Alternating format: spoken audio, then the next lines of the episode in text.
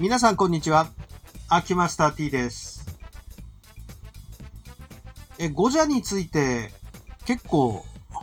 丁寧に紹介してきたんですが、このゴジャについて人間が克服克服できているゴジャもありますよね、中には。で、これは、まあ、主に空調とか家屋の構造とか、こういうもので、かなりの部分、うん人間は克服してきてます。例えば、あのー熱邪、処邪とか患者とか、こういうものに関しては、えー、屋内空調、エアコンですよね、のおかげで、かなり、えー改善しました。えー生活空間が良くなりましたね。えー一定の温度に保つことは不可能ではなくなりました。えー湿度、湿邪についても、屋内であれば、除湿を行うことによって湿邪を軽減させることもできるようになりました。えーと、それから、風邪。風邪に関しては、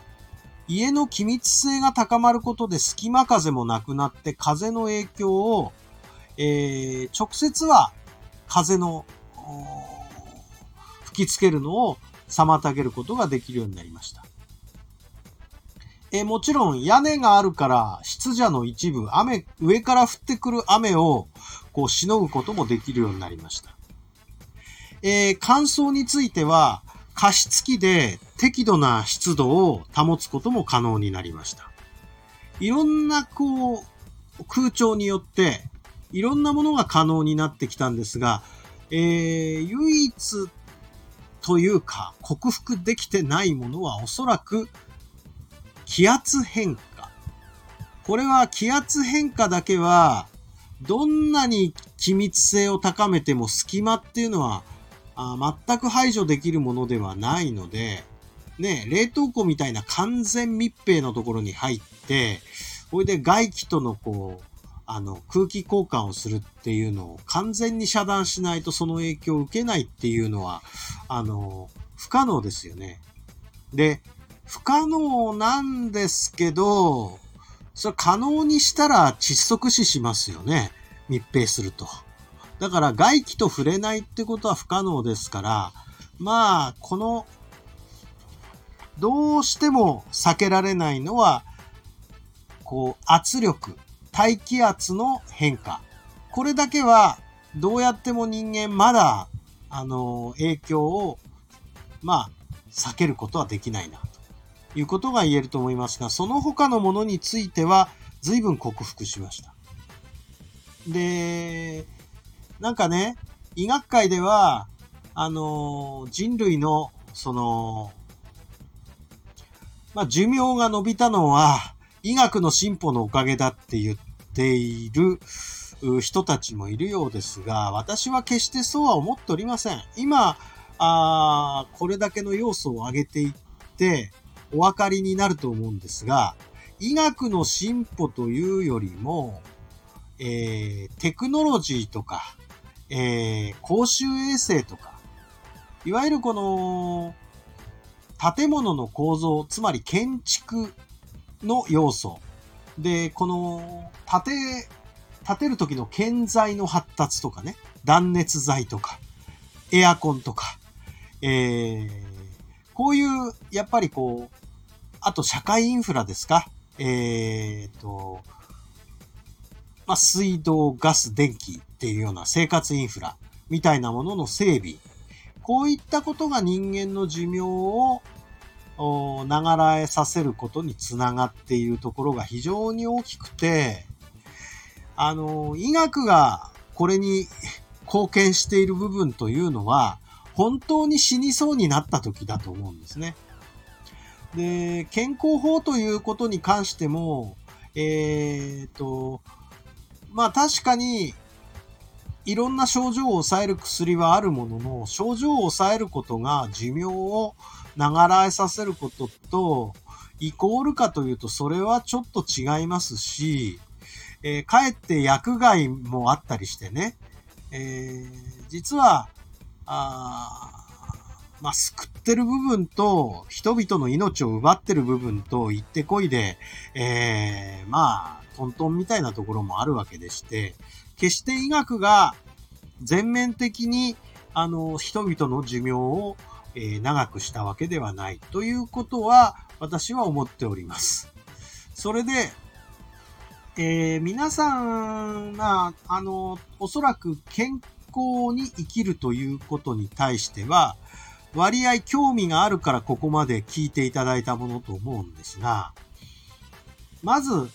えー、大前提として、どんな都会に住んでいようと我々は、この自然界の、この、季節の移り変わり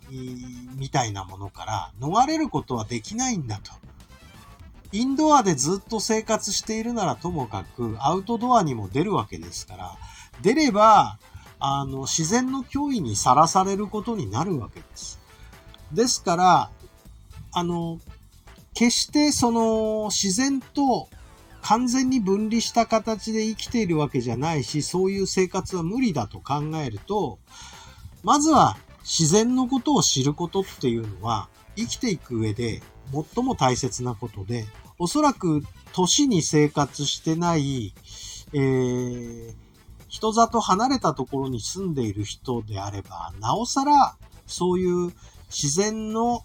移り変わりとか、えー、自然の摂理とか、こういうものに無関心ではいられないはずです。えー、たまたま、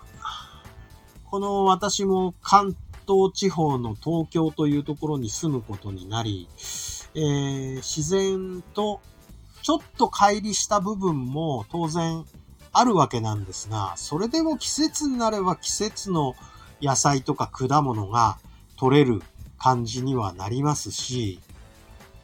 台風が来れば台風の影響を受け、えー、めったにないけど冬になれば、あ雪が降って困ることもあれば、まあ、雨が降って傘を差すこともあれば、やっぱりこういったようなことっていうのは自分の身を守ることとして、えー、まあ自然のことを知って自然の摂理に基づいて生きることっていうのが非常に大事。そういうちょっとした自然回帰ではない手やないんですが、知って対処することっていうのは、まあ今のこの現代生活でも大事なことなのではないかなというふうに思っておりますね。えー、まあ、東京都内でも、例えば水害の防止のために、えー、スーパー堤防を作った方がいいんじゃないかとか、水源地の確保のために森林確保しておいた方がいいんじゃないのかとか、こういったようなことっていうのは、あ時々、えー、話題になるわけでして、えー、今、やっぱり、あの、環境問題っていうのはいろんなところで取り沙汰されて話題になるんですが、環境問題云々する前に、まずは環境の変化とか自然の摂理について、えー、知るところから始めないと、えー、空虚な議論になるのかなというふうに思います。そういうことで、えー、この、まあ、いわゆる東洋文化というか東洋思想っていうようなこういう先人の知恵というのも、えー、科学偏重でなく、ある程度経験則として知ることは大事。そういうことで、まあ今回、こういった、えー、陰陽五行の発想を皆様にこう、一応共有という形で、えー、情報提供をして差し上げたわけです。ということで、えー、まあ皆さん、あ少しは、少しはご理解いただけたでしょうか。何しろね、図があった方がいいなってこう喋ってて思ったんですが、あ YouTube 見るって結構気合がいりますよね。だから、えー、YouTube のやつはまた、えー、なんか機会があれば作りたいと思います。とりあえずは今回のポッドキャストでご勘弁ください。どうもありがとうございました。失礼します。